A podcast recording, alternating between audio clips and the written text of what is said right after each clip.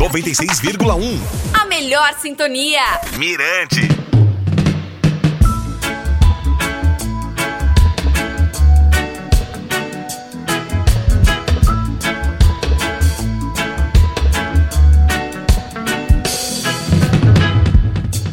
Fala galera, tudo bem, gente? Eu sou o DJ Valdinei, esse é o podcast do Reggae Point. Hoje o destaque é Bob Marley, mas no finalzinho eu vou falar sobre as homenagens a Gregory Isaacs no Red Rose of Gregory, que poderá ter uma edição especial no Brasil. Não sai daí, porque o podcast tá bem legal.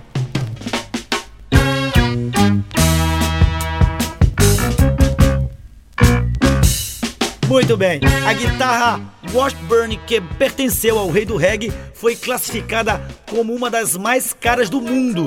O instrumento, avaliado em 1,2 milhão, ficou em quinto lugar no ranking das 10 guitarras mais caras da história.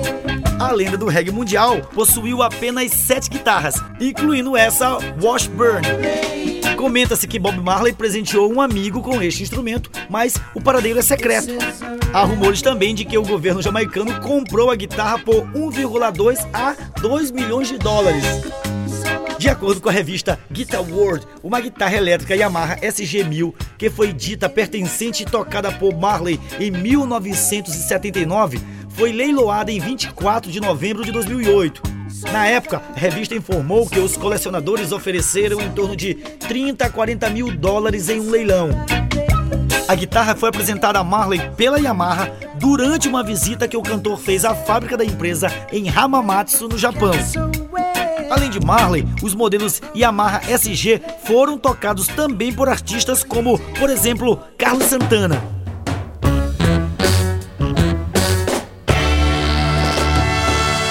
Já as comemorações pelo 75º aniversário de Bob Marley se aproximam e os organizadores prometem tornar este ano ainda mais épico. A diretora de marketing do Bob Marley Group, Sabrina Webster, confirmou nesta edição a presença de Zig Marley e também dos netos de Bob.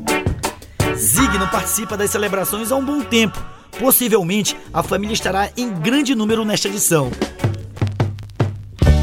E mais, o Jamaica Observe completa sua comemoração do 50 aniversário do reggae com as 10 melhores músicas da história mundial. O jornal afirmou que a escolha foi difícil diante o rico volume de músicas produzidas nos últimos 50 anos. Concrete Jungle de Bob Marley é a primeira da lista, seguidas de Equal Rights de Peter Tosh e Revolution de Dennis Brown. De fato, qualquer lista está sujeita a críticas. Essa aqui não é diferente. Para os fãs de Gregory Isaacs, a viúva do cantor Johnny Isaacs comentou sobre uma possível apresentação do Red Rose of Gregory no Brasil e Canadá, onde o cantor possui uma legião de fãs. A data oficial do evento é 15 de fevereiro em Kingston, Jamaica. Vamos aguardar. Enfim, eu vou ficando por aqui. Não esquece de seguir para não perder um podcast. Toda quinta-feira tem. Até a próxima, galera!